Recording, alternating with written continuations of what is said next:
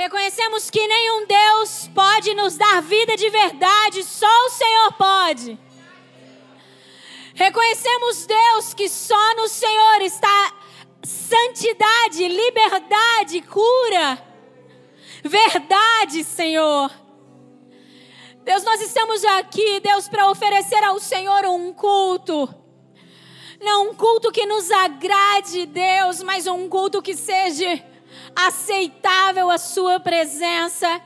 Nós queremos mais que um culto, Senhor, bom, nós queremos mais do que um culto favorável a nós, nós queremos um culto que o Senhor encontre verdade, que o Senhor encontre temor, que o Senhor encontre rendição em nossos corações. Nós queremos dar tudo de nós nessa noite ao Senhor, porque reconhecemos, Pai, que ao Senhor Deus é digno de toda honra e de toda glória. Sabemos que não há um Deus tão poderoso como o Senhor. Honramos a Sua presença aqui leão da tribo de Judá. Honramos a sua presença aqui, Yeshua, amado da nossa alma, esperança para nós. Yeshua és a esperança para nós. Yeshua és a esperança para nós. És a esperança para a humanidade, Yeshua és a esperança para a nossa nação. Ai, Yeshua, és a esperança para a nossa casa, para a nossa família. Yeshua, és o amado da nossa alma. Te adoramos, grandioso Deus. Te adoramos, grandioso Deus. Te adoramos, Pai, porque não viemos aqui para receber nada do Senhor, apenas para nos rendermos à realidade de quem o Senhor é. Porém, sabemos que não sairemos daqui da mesma maneira que entramos, porque todos aqueles que se aproximam do Senhor com fé, crendo que és um Deus galardoador, recebem do Senhor aquilo que está no seu coração. O que queremos nessa noite? Contemplar a Sua face, receber aquilo que está no seu coração. É tudo o que nós queremos. Ajuda-nos a entregar ao Senhor nessa noite um culto agradável aos seus olhos, que seja aceitável Ajuda-nos, ó Deus, a ouvir o Senhor. Ajuda-nos, ó Deus, a contemplar a Sua face. Ajuda-nos, Espírito da verdade, Espírito da sabedoria que está neste lugar. Clamamos pelo Teu auxílio para que possamos verdadeiramente render ao Senhor um culto que lhe é devido. Sem o Senhor não conseguiremos fazer isso. Eu quero lançar dependência dessa casa para render esse culto ao Senhor. Quero declarar que temos dependência do Senhor para render esse culto. Ajuda-nos, ensina-nos, Deus. Nós te adoramos nesse lugar. É com temor, é com temor que estamos à Sua presença. Chorabacharios em nome de Jesus. Aleluias. Aleluias. Eu peço para que o teu espírito venha agora acalmar e acalentar, Deus todas as almas agitadas que estão nesse lugar. Deus, que se cale agora toda a voz que não seja sua dentro de nós. Deus, que se cale agora em nome de Jesus, toda a voz que não é a sua. Calamos a voz do medo, da insegurança, da ansiedade. Calamos agora a voz dos problemas, em nome de Jesus. Em nome de Jesus, toda voz que não é sua, se cale agora. Porque nós queremos estar, Deus, ouvindo a sua voz. Remova do nosso meio todo entretenimento, Deus, tudo que rouba os nossos olhos de contemplar ao Senhor, tudo que distrai os nossos ouvidos, tudo que distrai o nosso coração. Declaramos, Deus, Em nome de Jesus, em nome de Jesus, declaramos um povo concentrado. Declaramos a nossa mente está para ser trabalhada pelo teu espírito nessa noite. Você pode dizer isso? Espírito do, da verdade, a minha mente está para ser trabalhada pelo Senhor nessa noite. Espírito da sabedoria, meu coração está para ser trabalhado pelo Senhor nessa noite. Por isso, se cale agora toda a voz que não é sua, em nome de Jesus. Em nome de Jesus. Aleluias. Amém. Glória a Deus. Quem está feliz aqui? Vocês estão muito, muito felizes? Glória a Deus. O Senhor é bom, não é?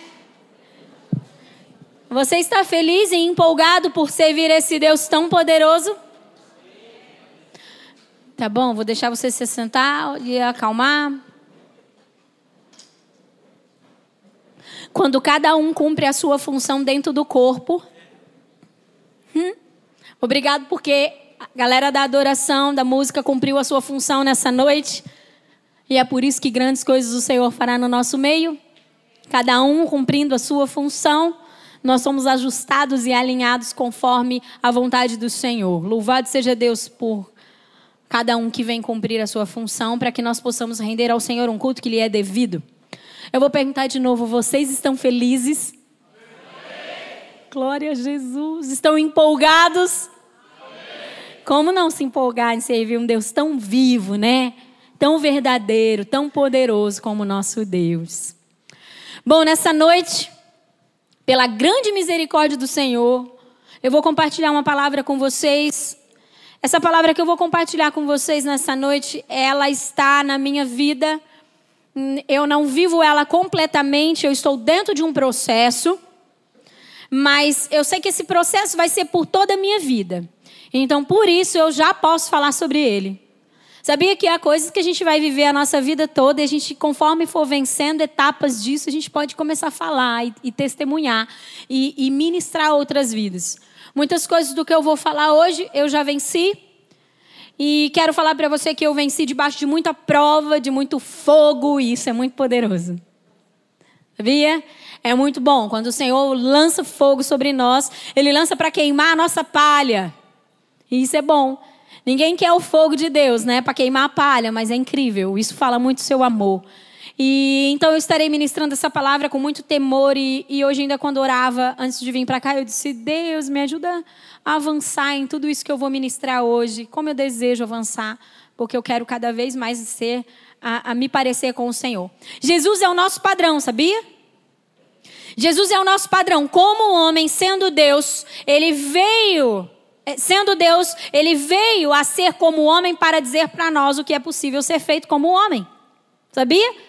Então, o seu padrão não sou eu, não é o pastor Rodrigo, o seu padrão não é o irmão cheio do poder, o seu padrão é Jesus Cristo. Entenda isso, tá bom? Nós podemos sim nos espelhar em pessoas que nos inspiram, nos auxiliam e que já caminharam por lugares que talvez a gente ainda não foi, mas o nosso padrão é Jesus Cristo tá bom? Então, mediante a isso, a gente sempre tem que crescer, não é verdade? Porque Jesus foi demais, né? E dá pra gente ser demais também. E dá pra gente ser demais. E dá, e dá, e dá. Pra gente ser demais também como homem. Amém? Amém? Abram comigo. Deixa eu ver aqui que eu tenho que abrir mesmo. Acho que é João. João capítulo 13. Antes de nós lermos, eu quero trazer um, um entendimento para vocês. Eu não sei quantos aqui lembram quando eu ministrei uma palavra que falava sobre a alteração do, do nosso DNA espiritual através do pecado. Eu acho, gente, essa palavra, acho que ela foi gravada, se eu não me engano. Eu não me lembro o nome dela, Bruno Luna. Você não lembra também? Eu não lembro também. Bom, mas essa palavra, hoje, eu falo que é uma extensão daquela palavra. Então, naquela palavra, eu falo sobre as alterações que o pecado trouxe no nosso DNA, que não apenas nos afastou de Deus, mas nos deu acessos negados em regiões espirituais. Então, o pecado trouxe deformidades para o nosso ser espiritual que nos impede de avançar em lugares que Deus já nos ordenou que avançássemos ou que já nos deu legalidade, já nos deu autoridade para estarmos, né? É nessa palavra eu falo sobre isso. E hoje eu, eu acho que eu poderia dizer assim que essa palavra seria level 2. Né? Nível 2 daquela palavra. E, e, eu gostaria de estar falando então sobre né, justiça própria. É terrível. É vixe mesmo. Bom, eu entendo que 2019 será um ano onde nós, essa casa, posso falar por essa casa, talvez a igreja brasileira, não sei, mas posso falar por essa casa, pelo que o Senhor tem ministrado ao nosso coração, ao meu coração do Rui, dos nossos líderes, que será um ano de muito amadurecimento. Diga glória a Deus. Porque o amadurecimento nos dá mais autoridade para fluirmos naquilo que Deus nos ordenou que fizéssemos. O amadurecimento nos dá direito de tomarmos a herança e usufruirmos dessa herança. O amadurecimento nos dá mais revelações, nos dá muitas outras coisas, né? É muito bom. E por toda a nossa vida cristã, por toda a nossa vida espiritual, a gente vai ter que amadurecer, né? Isso é um processo, cada vez eu amadureço mais. Isso é muito legal, né? O reino de Deus é um reino de processos e não tem jeito. A gente vai viver os processos para alcançar aquilo que o Senhor tem para nós. E, e como eu disse, nessa noite eu quero falar sobre justiça própria. E assim, eu acho que eu poderia falar sobre chamar a justiça própria, eu quero dar um nome para a justiça própria hoje. Eu acho que nós poderíamos chamar ela de nossa balança particular. Justiça própria é a nossa balança particular. Quando nós tivemos, quando o Adão e Eva errou, pecou, desobedeceu, é, o pastor Juscelio acho que falou, pastor Juscelio acho que falou um pouco sobre isso aqui, deu uma pincelada, que ao termos entendimento de bem e mal, nós criamos o nosso padrão. Não foi isso? Quantos se lembram? Então, ah, quando o homem estava no Éden, mas não tinha eh, desobedecido, não tinha conhecimento do mal, então ele só vivia o bem, só vivia a verdade. E a partir do momento que o homem é, pecou, desobedeceu, ele viu o que era bom e o que era mal. E aí ele criou um conceito, ele criou um meio disso. Então, todos nós, e eu posso dizer que a justiça própria, ela é. Sabe aquela coisa assim? Sabe quem gosta muito de ir no mercado, né, Valéria? Ah, Valéria ama mercado, gente. Sergião ama mercado também, né, Sergião? Gente, sabe aquela coisa assim de você ir comprar um produto e ter assim, compre isso e leve de brinde isso? Não é verdade? O Nescau não costuma. Propaganda, né? O Nescau não costuma ter aquela assim, um copo, uma vasilhinha. Não é legal isso? É. Quando nós compramos o pecado, por que nós compramos o pecado? Porque nós demos. Pelo pecado, a gente dá a nossa liberdade. Pelo pecado, nós, nós, damos, nós trocamos a nossa vida eterna. Pelo pecado, nós trocamos o nosso lugar em Deus. E quando nós compramos o pecado, eu posso dizer para você que veio de brinde uma balança que chama justiça própria. Todo mundo ganhou de brinde. Negociou com o pecado, né? Teve entendimento de bem e de mal, ganhou aí uma balança. Então poderíamos chamar de a nossa balança particular. Não é à toa que a justiça tem um símbolo de balança, não é verdade? O símbolo da justiça é uma balança. Bom, então aí, a partir daí, nós começamos então a colocar coisas nessa balança, começamos a pesar coisas. E aí, começamos a julgar o que é certo e o que é errado. E muitas vezes, dentro da nossa ótica caída, nós julgamos o que é certo e o que é errado de uma maneira errada. Porque o pecado trouxe uma ótica errada. A justiça própria é uma ótica errada a respeito da justiça de Deus. O pecado, na verdade, da justiça própria, trouxe uma distorção na nossa maneira de enxergar as coisas. E então nós começamos a executar julgamentos errados. Se eu falar aqui, todo mundo tem uma verdade dentro de uma situação. Então, não é verdade? Não é verdade que todo mundo tem uma verdade? É desse jeito. Então, nós somos bons nisso. Então, é, se eu tenho uma verdade, você tem uma verdade, quem está certo? a gente fica pesando nessa nossa balança, né? E a gente só tem perdido aquilo que o Senhor verdadeiramente tem para nós. Mas agora você vai cutucar o seu irmão. Eu sei que vocês não gostam. Você vai cutucar o seu irmão vai dizer assim para ele: Meu irmão, hoje nós vamos devolver a balança da justiça própria ao Senhor, para que verdadeiramente possamos viver a justiça de Deus. Não tem jeito de viver a justiça própria e a justiça de Deus. Ou uma balança está em operação, ou a outra balança está em operação. Por isso nós precisamos dizer: Deus, esse brinde que veio com o pecado, a gente entendeu que isso era uma furada. E a gente quer devolver isso agora, em nome de Jesus. Nós sabemos que isso requer muita rendição, requer verdadeiramente muito esforço, porém nós estamos aqui disponíveis para que o Senhor faça isso nas nossas vidas e nos auxilie, não é isso? Então, falando de justiça própria, a gente vê que fala também, algo que é, a gente não para muito para pensar sobre isso, sobre justiça própria. Eu não parava para pensar o quanto a justiça própria é algo forte em mim. Por isso que eu posso, disse que eu estou em um processo, mas eu não parava para pensar o quanto a justiça própria me roubava da realidade da justiça do Senhor. E, e, e por muitas vezes nós é, fazemos as coisas e executamos as coisas sem perceber que estamos fazendo pela justiça própria, porque é algo tão forte, tão comum no nosso meio, que isso virou um padrão, inclusive de mente.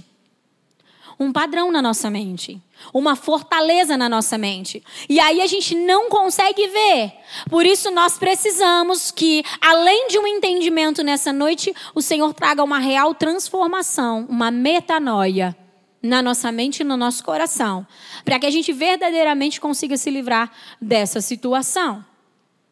E qual que é o grande problema dessa, dessa questão da justiça própria, além de vários outros que eu já falei? é que por muitas vezes nós já estamos tão habituados a ter o nosso padrão de certo e errado que, inclusive, exercemos esse padrão. É mais fácil nós fazermos aos outros. É mais fácil eu ver na vida do outro o que é certo e o que é errado. Porém, entretanto, fazemos isso inclusive conosco. O padrão de justiça própria, muitas vezes, ele é aplicado em nós mesmos. E o que, isso, o que, que acontece com isso? Nós nos tornamos escravos da culpa. Porque nós estabelecemos um padrão do que é certo e correto. Sim, a Bíblia já é um padrão para nós. Sim, nós temos o Espírito de Deus. Mas muitas vezes nós exercemos esse padrão de justiça própria dentro de nós. E aí fomos, somos escravizados pela culpa. O que verdadeiramente nos impede, o que nos impede de verdadeiramente viver o amor do Senhor. Isso nos impede de sermos verdadeiramente curados, restaurados e libertos. Por quê? Porque a gente diz: ah, não era para eu agir assim, não era para eu fazer assim, porque o certo é isso, a verdade é essa, e nos culpamos. Quando na verdade o Senhor não nos enxerga dessa forma. Porque se o Senhor nos desse aquilo que verdadeiramente nós merecíamos, não ia sobrar ninguém aqui. Então, o padrão de Deus, o padrão de julgamento de Deus é totalmente diferente do meu padrão e do seu padrão. Então, por isso, nós precisamos a aprender a confiar no padrão do Senhor de justiça. E, e por muitas vezes, por não, não, não confiarmos e, nos e, e sermos escravizados por isso, nós também nos tornamos juízes, o que a Bíblia nos condena. A Bíblia diz que não é para nós julgarmos as pessoas. E muitas vezes nós acabamos ocupando uma posição dessa. Não precisa abrir, porque eu pedi para você abrir João 13, mas Mateus 7, versículo 1 e 2 diz assim: é um texto bastante conhecido, que é muito aplicado aos outros. Mas esse versículo citado aqui é para você, amém? É para mim? Diz assim: ó, não julguem para que vocês não sejam, pois da mesma forma que vocês julgarem, vocês serão, e a medida que usarem também será usada para medir vocês. Ou seja, é muito legal porque a Bíblia nos diz sobre padrões dos céus. Todo reino tem leis, certo? Não é isso? O nosso país tem leis, não tem? Se eu infringir essas leis, eu vou sofrer danos por isso. Nós muitas vezes ignoramos as leis do reino de Deus. Muitas vezes, e eu posso dizer que essa, esse Mateus 7, do 1 ao 2, é uma das leis anunciadas. É como se o Senhor estivesse dizendo assim: ei, pessoal, vocês estão operando na justiça própria. Mas eu quero dizer para vocês que, da mesma maneira que vocês julgarem, vocês também serão julgados. Quero anunciar a vocês que, da mesma maneira que vocês medidem, também serão medidos. Entende? Pastora, mas e se eu fiz sem querer? Vai ser também. Entendeu? Por quê? Porque está falando de uma lei. Por isso é muito importante nós verdadeiramente avançarmos nesse entendimento. Porque ninguém quer ser julgado da mesma maneira que julga, né? Deus não nos instituiu juízes. Deus não nos chamou para sermos isso. Não nos deu esse lugar. E às vezes nós, por causa do nosso padrão de justiça, ocupamos lugares do qual Deus não nos deu. Sofremos danos porque ocupamos lugares que Deus não nos deu. Amém? Vamos ler então é, João 13, que diz assim: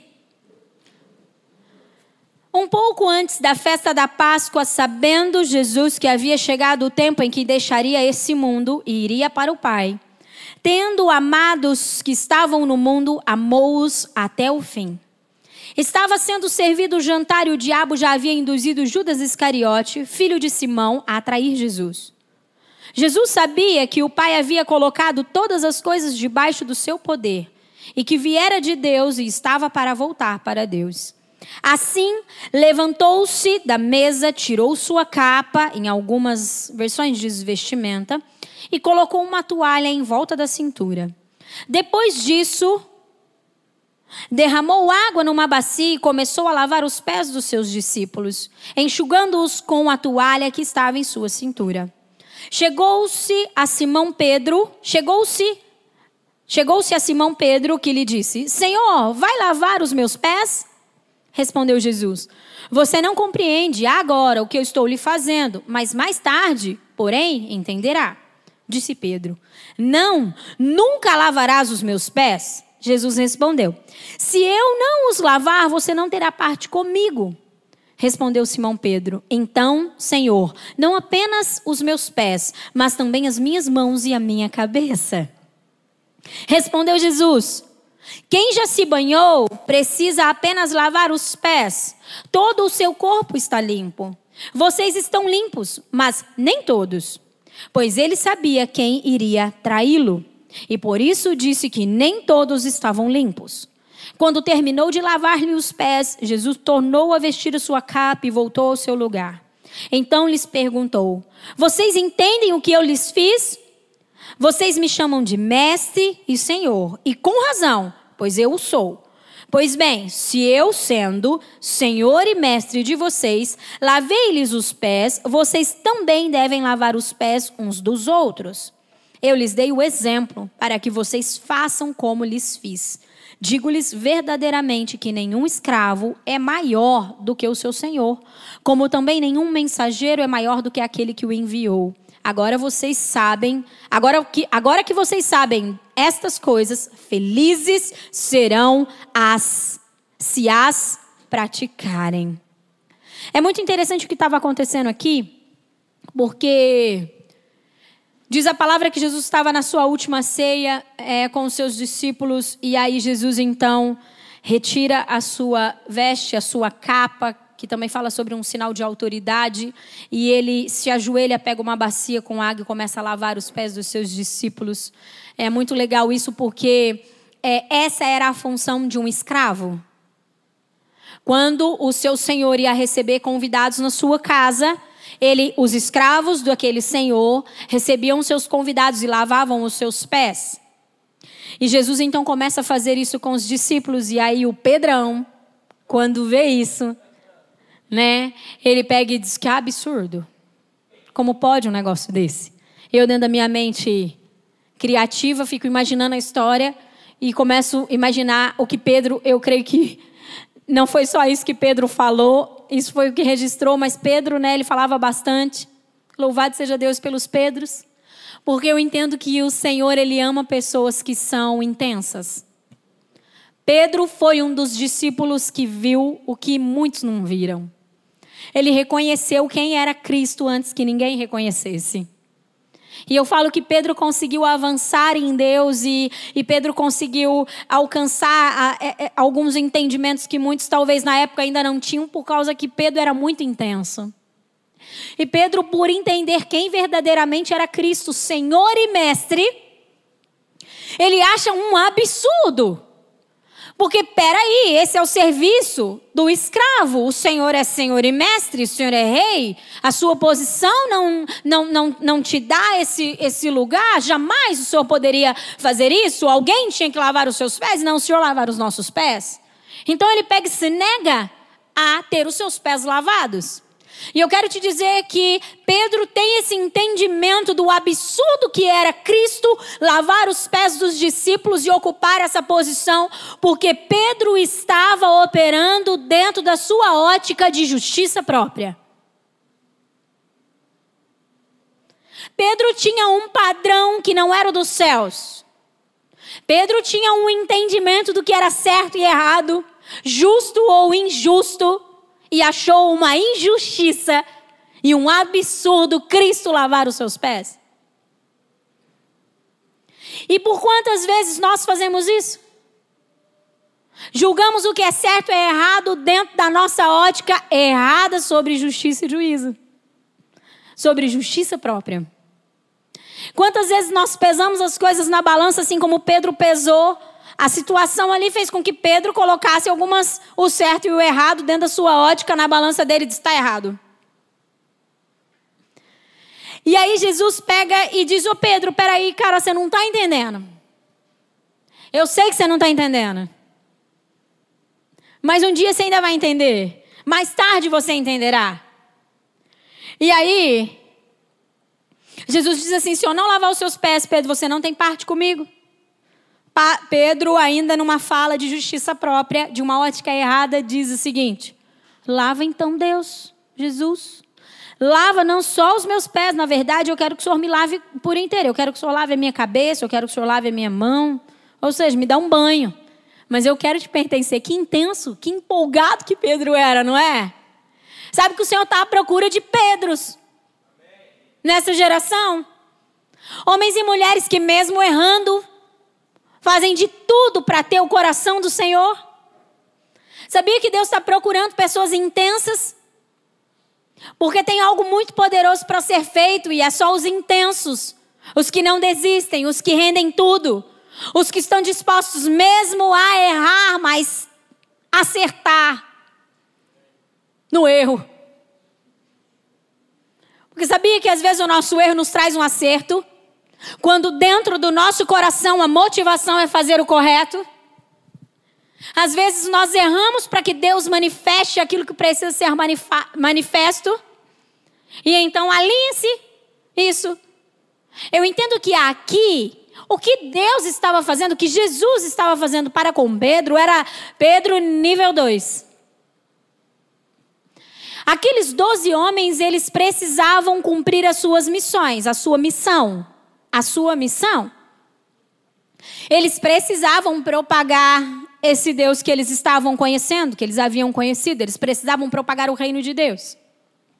Então, aqui, na verdade, eu vejo que é uma chamada de Jesus para dizer assim para eles: agora vocês vão ter que amadurecer para entender um padrão dos céus.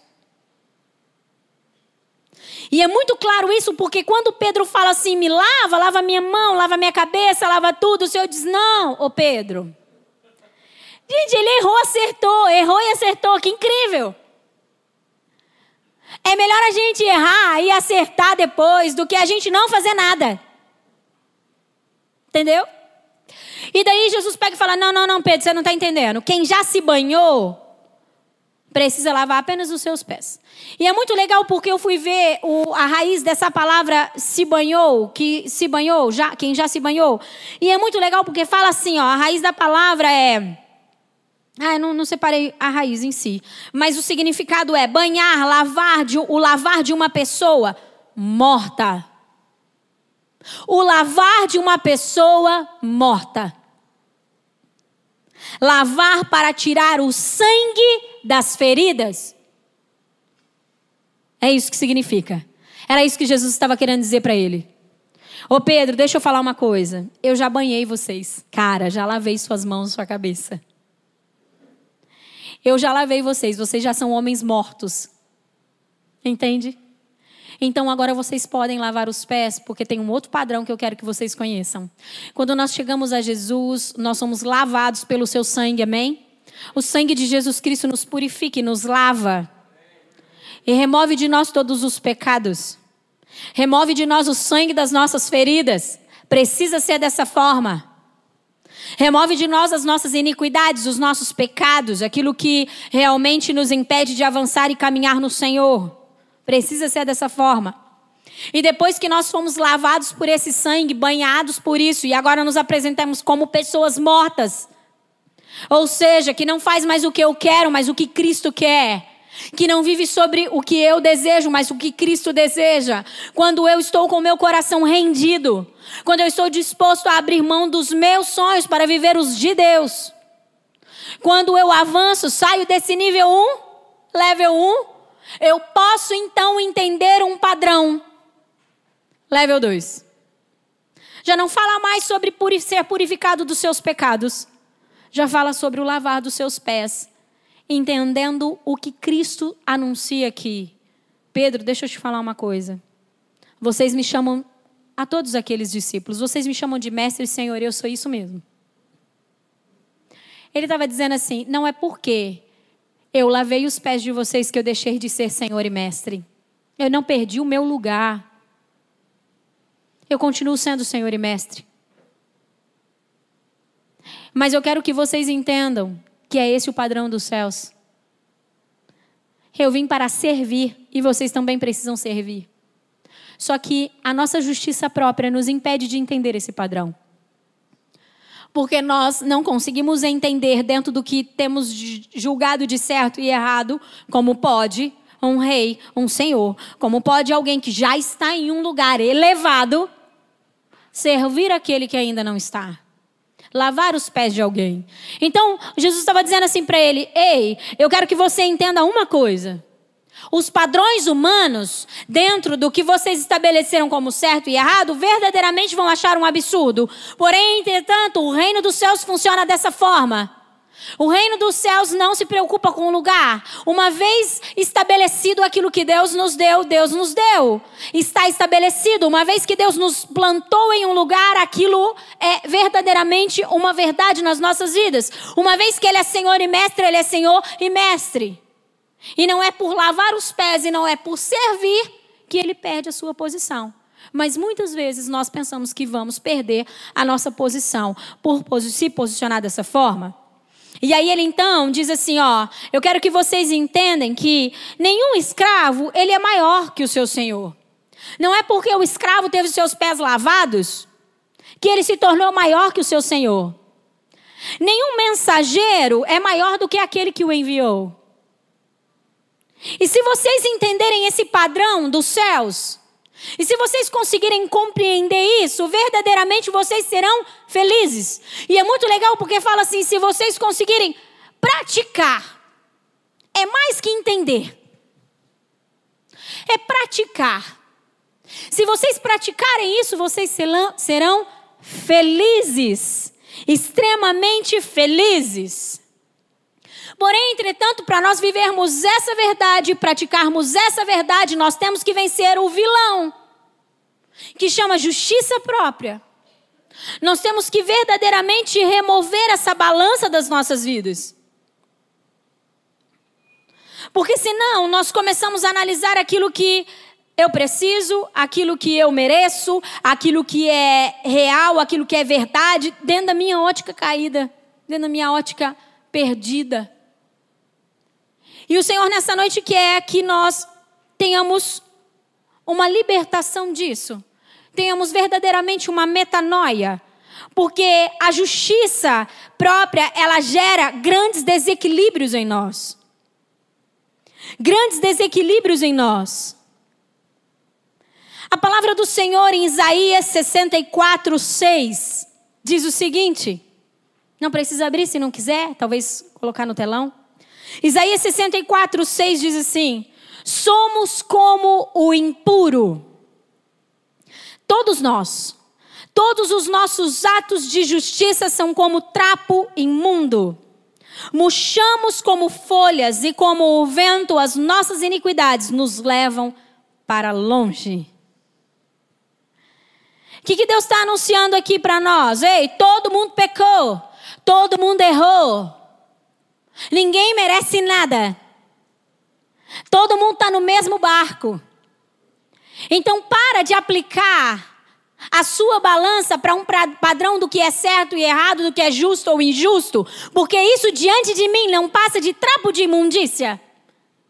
Trapo de imundícia, acho que a grande maioria sabe o que, que é. Aquele trapo quando a mulher usa, entende? Então é, um, é algo que fede diante de Deus. E ele diz assim: nós murchamos, nós murchamos como folhas e com o vento, nós somos levados, o vento da, das nossas iniquidades, nós somos levados para longe, para longe da onde? Ou de quem? Para longe do nosso Deus, para longe da verdade de quem é o Senhor. Por isso que nós precisamos nessa noite decidir abrirmos mão de um padrão que foi nos dado pelo pecado. Por isso, nessa noite, nós precisamos clamar ao Senhor e dizer: Deus, eu não quero viver a minha verdade, eu quero viver a Sua verdade. Sabe aquela coisa assim? Não sei se vocês já fizeram isso, eu já. Quem nunca fez, pode vir orar por mim no final do culto, que você está muito melhor que eu. E aí eu estou precisando da sua ajuda.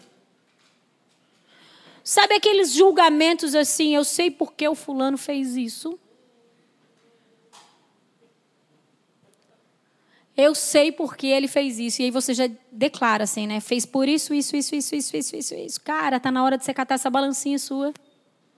Porque da mesma medida que você medir, você será medido. Da mesma maneira que você julgar, você será julgado. Entende?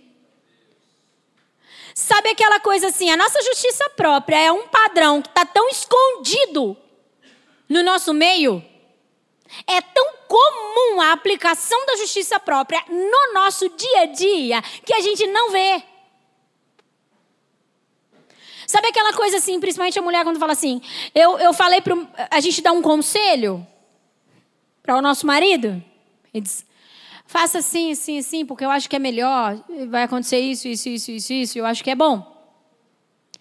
E daí você tá assim, Aí a hora que ele não faz aquilo que você falou que era para ele fazer e dá errado, você faz o quê? Uau! Eu te disse, justiça feita. Não é? Você não se sente assim, tipo, justiça foi feita?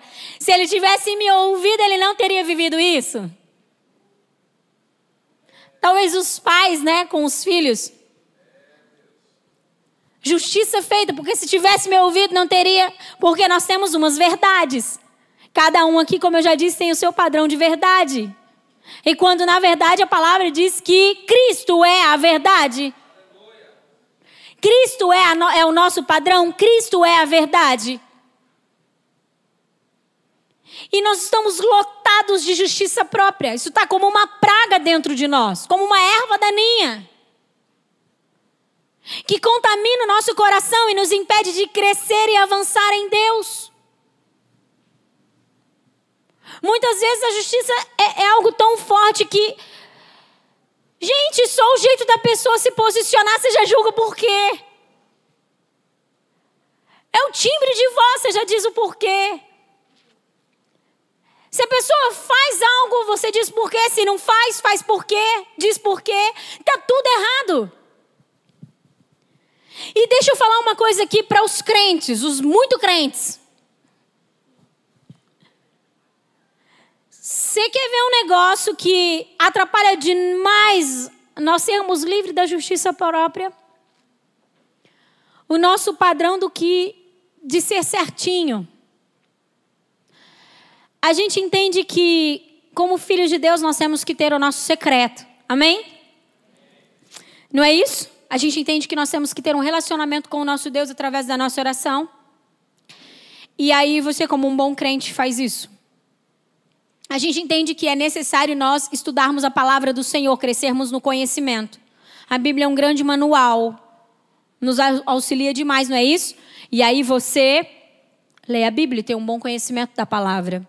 Você também entende que é muito importante o jejum porque o jejum vem fortalecer o seu espírito, vem matar a sua carne, te traz mais próximo do Senhor, te traz mais entendimento, te traz mais clareza, mais sensibilidade, e aí você também faz o jejum.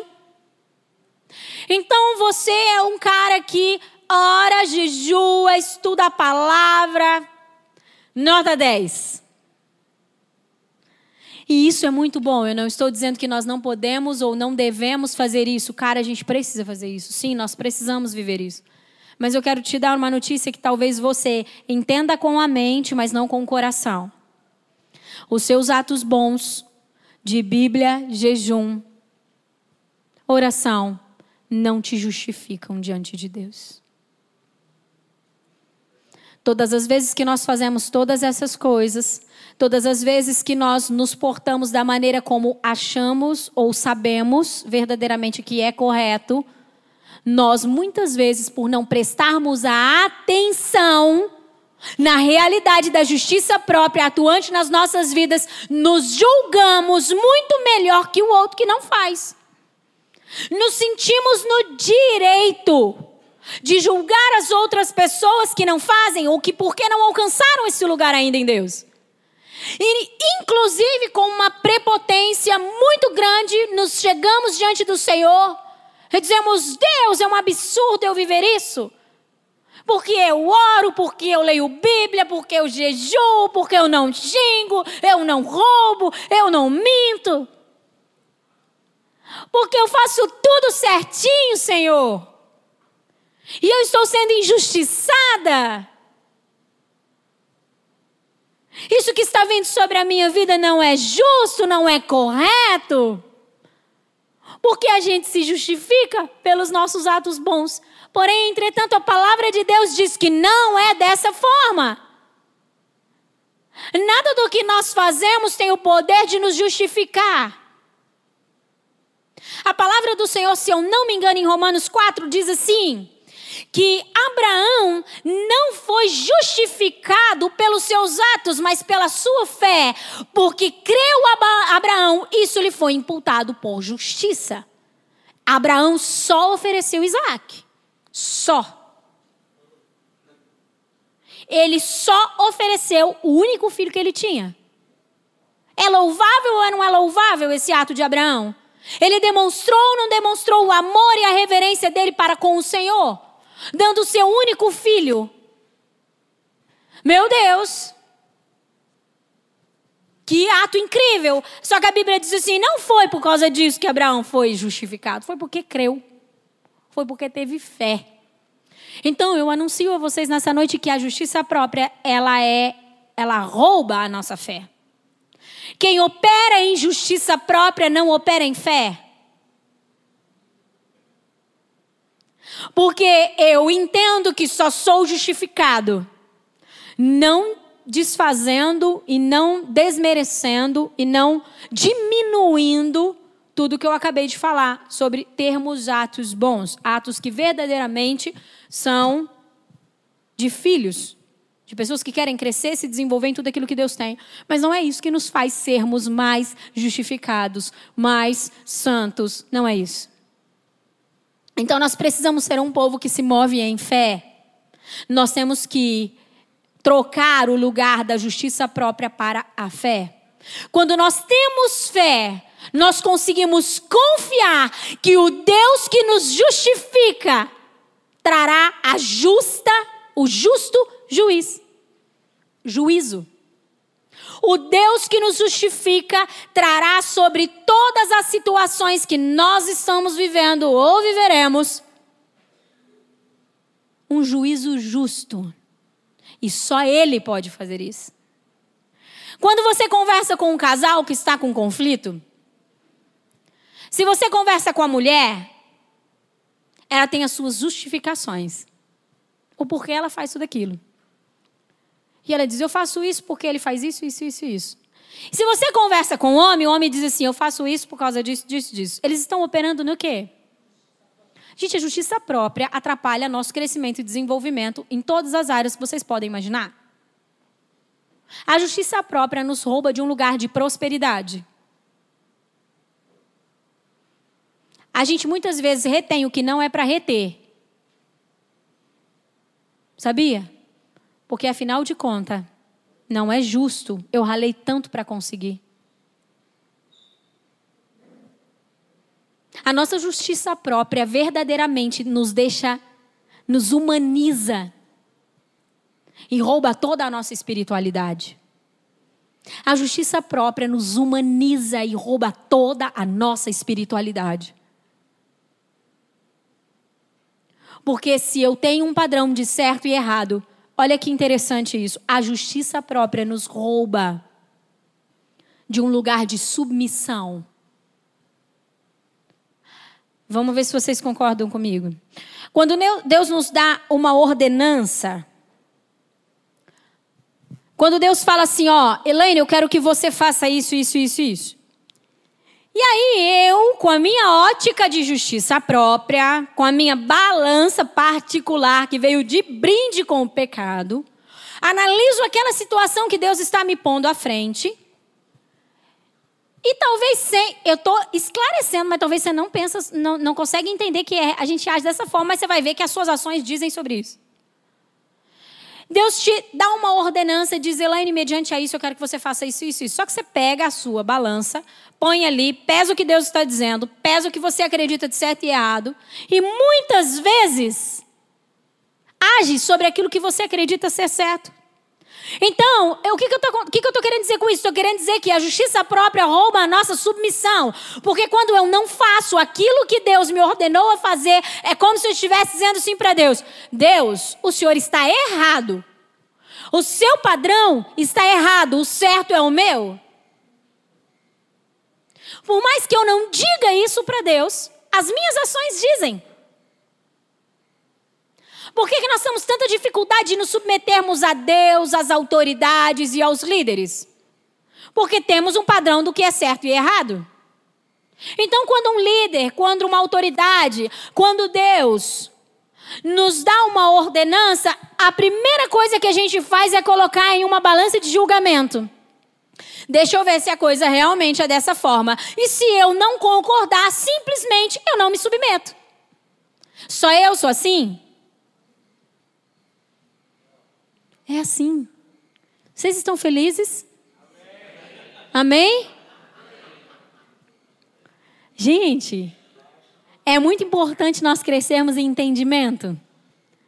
Porque o 2019 é um ano da maturidade. Nós precisamos crescer nisso. E a justiça própria nos rouba demais da maturidade, gente. A justiça própria nos rouba demais da maturidade. A justiça própria, ela nos rouba do verdadeiro amor de Deus. Porque, ó, analisa aqui uma coisa comigo. Se eu estou agindo pela minha justiça própria, eu estou menosprezando ou diminuindo o amor do Senhor para com o meu irmão, no qual eu estou julgando. E quando eu me julgo sobre o, padrão, o meu padrão de justiça, eu também estou menosprezando e diminuindo o amor do Senhor para comigo? É muito interessante. Quem estava aqui ontem na nossa mostra de balé? Que foi espetacular, um culto. Foi um culto ao Senhor. E é muito interessante uma fala do Vitor. O Vitor trouxe uma palavra breve sobre o amor, e uma das coisas que eu falei, não tem um Deus tão gostoso, tão maravilhoso, tão incrível, tão espetacular como nosso Deus. E uma das falas do Vitor foi: é, é muito interessante porque quando nós nos afastamos do Senhor, por causa do pecado, porque nós nos esquecemos dele, facilmente a gente se esquece de Deus. Facilmente a gente compra o pecado e vem de brinde essas encrencas aí, como essa, a balança. E tem outras coisas que vêm de brinde com o pecado.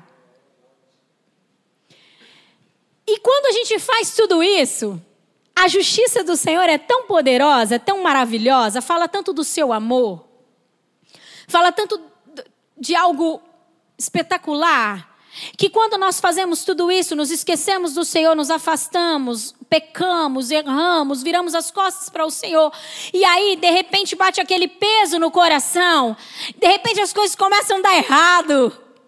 Porque o que mais nos faz voltar para a presença do Senhor é quando as coisas começam a dar errado, né? Aí, ó. Tá vendo? Padrões errados. E aí, a gente volta à presença do Senhor, volta para o nosso secreto. E é muito legal a fala do Vitor é que Deus então olha para nós e diz: Puxa, como você é forte! Como você é forte, você conseguiu se afastar de mim. Você errou, você pecou, mas você é tão forte que você voltou até mim. Você é tão forte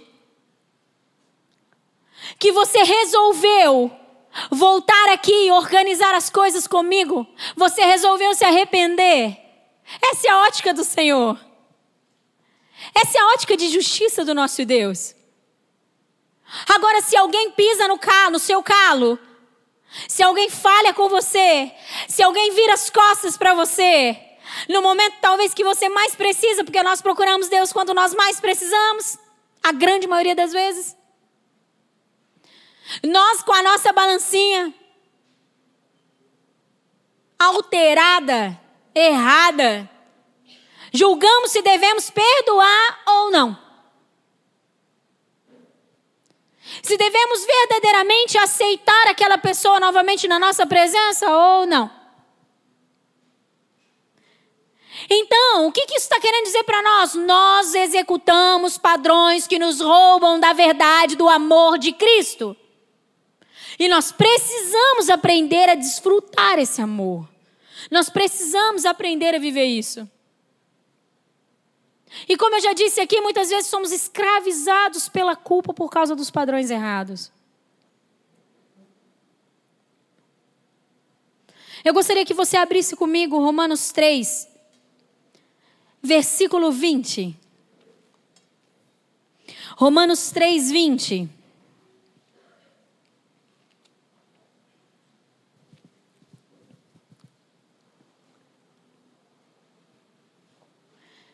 Está tá na hora de nós, como filhos do Senhor, nos preocuparmos com as alterações que o pecado causou em nós.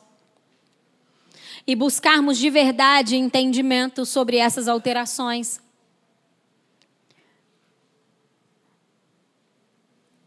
Deus, tudo que foi alterado, eu quero que volte à sua originalidade. Sabia que esse é o grande projeto do nosso Deus? Sabia que quando Jesus Cristo disse estava consumado, ele estava dizendo assim: volto vocês ao plano A. Porque o plano B não é de Deus, é nosso. Entende? Deus não tem plano B, Deus tem plano A, um único plano. Um relacionamento com os seus filhos. Deus tem para nós autoridade herança. Deus tem para nós relacionamento. Tudo que Deus criou, criou para que nós, os seus filhos, desfrutássemos. Porém, entretanto, quando nós compramos o pecado e recebemos tantas coisas ruins, inclusive a justiça própria, a gente não consegue se mover no Senhor. A gente não consegue entender. Você sabe que a justiça própria igreja, ela nos impede de sermos curados nas nossas feridas? Impede. A justiça própria impede a cura do nosso emocional.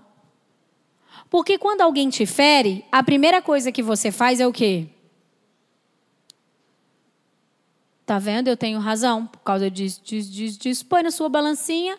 E aí, porque você entende que você não errou, que você verdadeiramente foi injustiçado, você retém o perdão. Ou por mais que você diga, eu perdoo,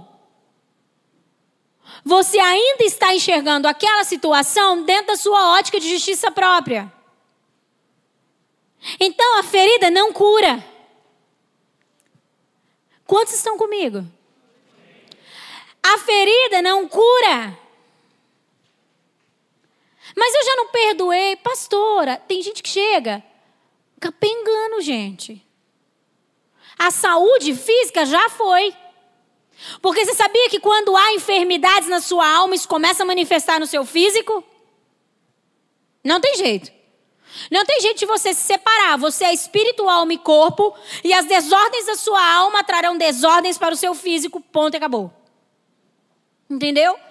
E aí as pessoas chegam todas arrebentadas com a sua saúde, e aí você começa a vasculhar e ela começa a falar das suas dores e ela diz: "Mas pastora, eu entendo que eu não posso segurar e reter o perdão".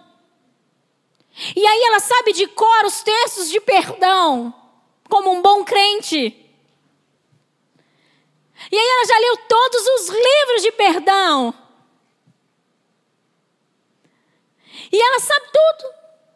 E ela diz: Não, pastor, eu entendi que perdão é decisão. E que eu já perdoei, que pronto, e acabou, e é essa minha, minha decisão, essa é a minha escolha. E verdadeiramente é a sua escolha. E verdadeiramente ela deseja perdoar. Porém, entretanto, ela ainda está julgando aquela causa quem está certo e quem está errado. E a sua ferida nunca é curada. Entende? Como nós precisamos ficar livres disso? Romanos capítulo 3, versículo 20 diz assim: Portanto, ninguém será declarado justo diante dele, baseando-se na obediência à lei. Pois é mediante a lei que nos tornamos plenamente conscientes do pecado.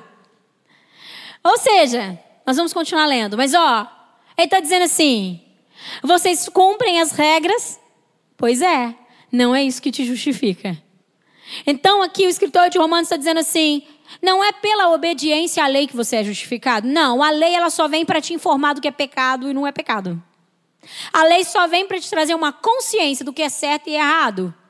Mas não é isso que te justifica.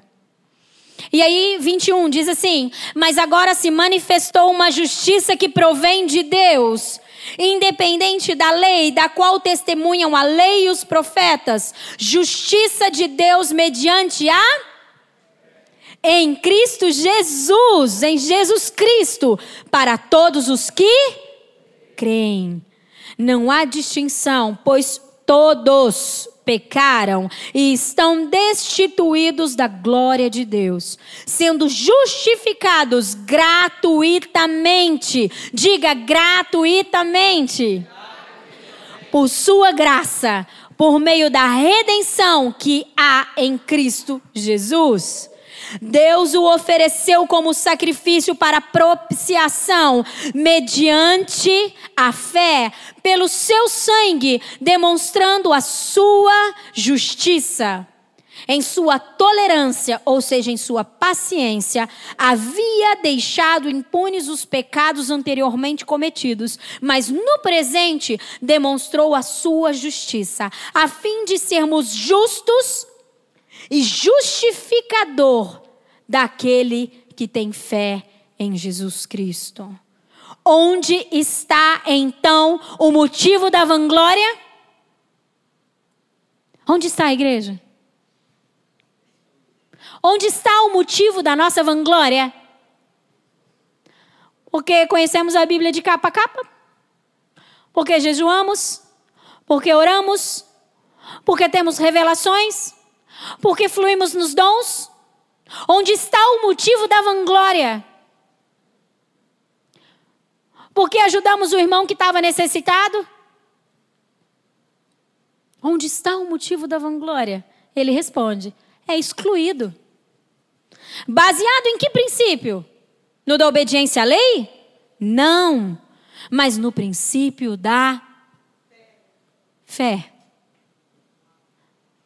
Talvez nós somos um povo que temos orado tanto por fé, porque fé, ela é um dom. A fé é um dom e ele pode, a fé pode se aumentar em nós. Nós podemos subir de níveis na fé. E talvez nós temos clamado tanto ao Senhor, Deus me dá fé, Deus me dá fé, Deus eu preciso de fé, eu preciso avançar, eu preciso crer mais. Só que eu não abro mão da minha justiça própria. A justiça própria rouba toda a minha fé. Porque a justiça própria me dá um lugar no qual Deus não me deu. Porque a justiça própria me dá um lugar de juiz E todas as vezes, igreja, que nós ocupamos um lugar do qual Deus não nos deu, nós estamos sendo roubados. Então, um dos ladrões da fé é a justiça própria. Nós precisamos, em nome de Jesus Cristo, avançar com a nossa fé para confiarmos que o nosso Deus é um justo justificador e que nada foge dos olhos do Senhor. Quando nós nos livrarmos da nossa justiça própria e crescermos em fé, nós não nos preocupar, preocuparemos, preocuparemos, preocuparemos. Pareceu que ficou estranho? Preocuparemos. Vocês continuam felizes? É gostoso entender as coisas do Senhor, não é? Quando nós ficarmos livres da nossa ótica caída, da nossa ótica errada, sobre o que é verdade e certo, sobre o que é justo ou injusto. Quando nós verdadeiramente conseguirmos remover da nossa vida completamente essa balança,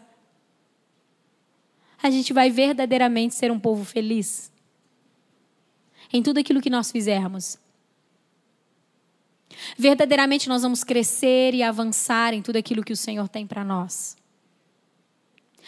Você sabe que às vezes uma das forças que nos movem, e a gente não para para pensar nisso, eu quero que você reflita sobre isso que eu vou dizer para você agora, porque talvez isso seja uma das forças que te move na sua caminhada de fé. É, talvez uma das forças que nos move a avançarmos e a caminharmos e a conhecermos Cristo é a nossa justiça própria. Porque um dia talvez alguém disse que nós não seríamos nada. Você sabe que às vezes a razão de muitos diplomas na vida de uma pessoa é a sua justiça própria. Porque às vezes um dia ela ouviu do seu pai, da sua mãe, de um amigo, não sei. Você não vai conseguir ser nada nessa vida. E aí ela espera que eu vou dar um jeito. A força que moveu aquela pessoa é a sua justiça. Eu vou executar uma justiça sobre isso que ele falou. E então um diploma, dois diplomas, três diplomas, só para mostrar para o outro que ele é um injusto, um errado. Que nada daquilo é verdade. A justiça própria rouba a nossa identidade.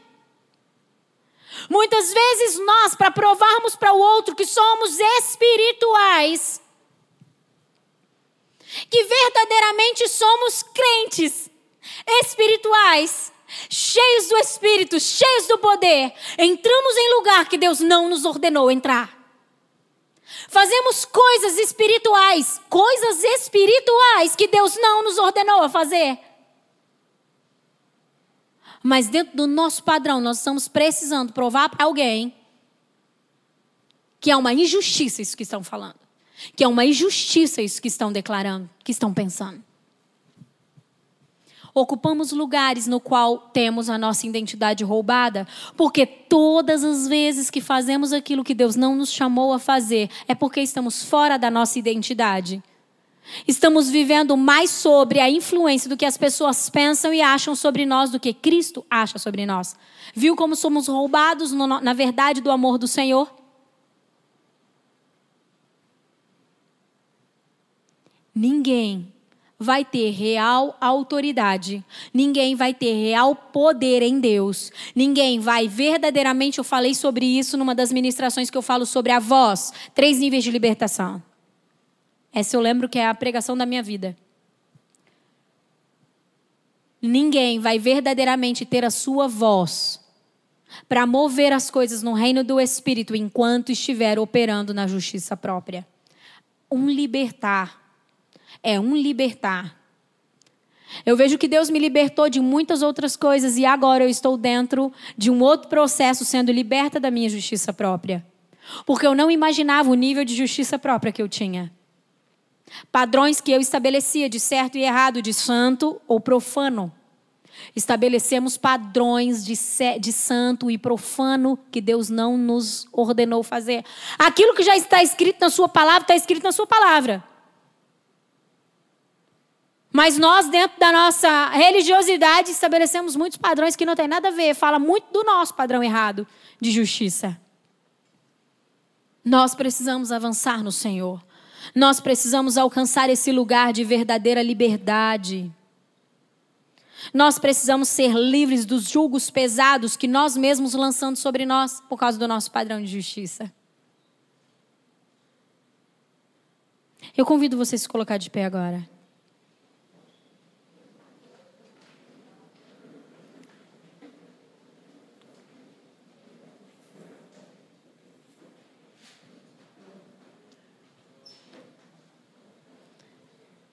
A primeira coisa que eu entendo que nós precisamos verdadeiramente entender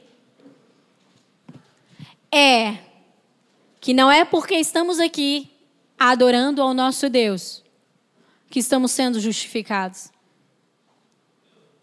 Não é porque estamos orando, não é porque estamos adorando, não é porque eu já disse sobre isso. Não são isso, não, é, não são esses atos bons isso, na verdade, nos dá galardões, presentes. Tudo aquilo que o homem planta, ele. Pois é. Daí também tem uma lei, tudo aquilo que o homem.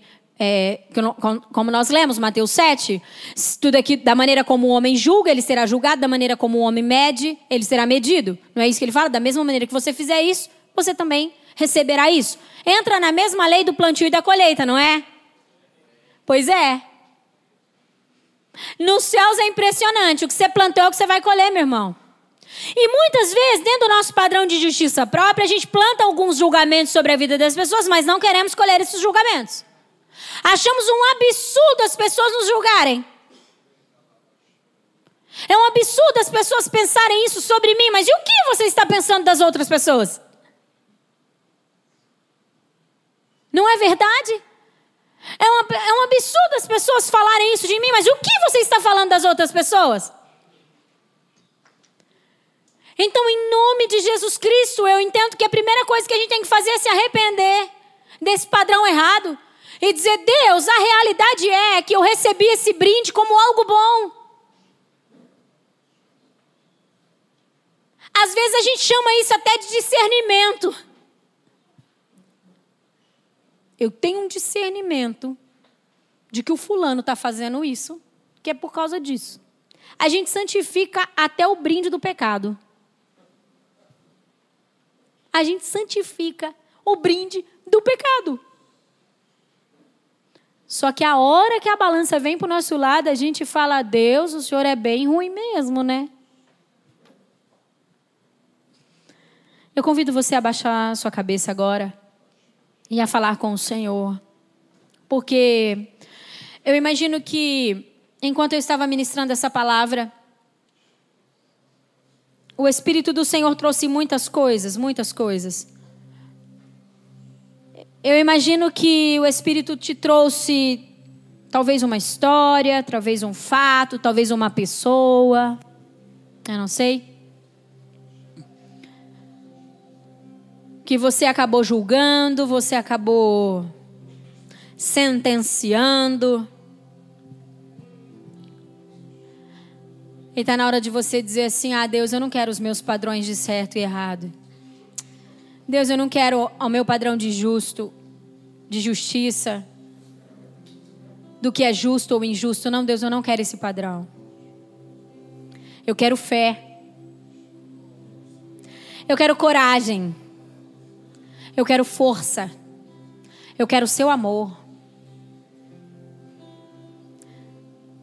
Eu entendo que nessa noite o Senhor nos chama a abrir mão de uma balança de justiça própria para recebermos fé, amor, coragem, força. Sabe aquela causa que tanto te feriu, que tanto te fez sangrar. Tira ela da sua balança agora em nome de Jesus. Tira ela da sua balança agora em nome de Jesus.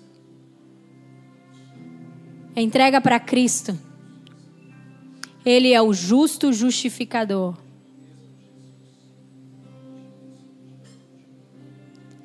Nós temos que ter fé e confiança que o nosso Deus não dorme, não tosqueneja aquele que nos guarda. e nenhuma lei será infringida. O que as pessoas estão plantando, elas colherão, assim também nós. Por isso nós precisamos crer que o nosso Deus fará justiça por nós.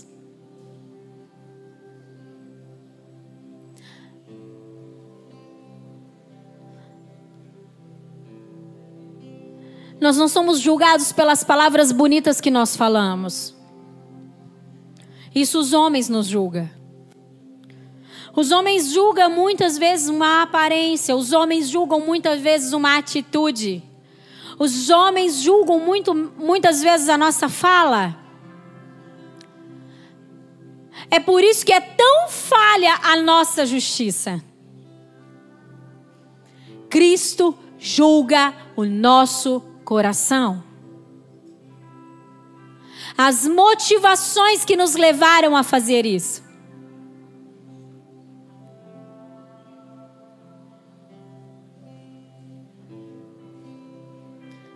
Nós queremos viver tudo que o Senhor tem para nós, Deus de verdades.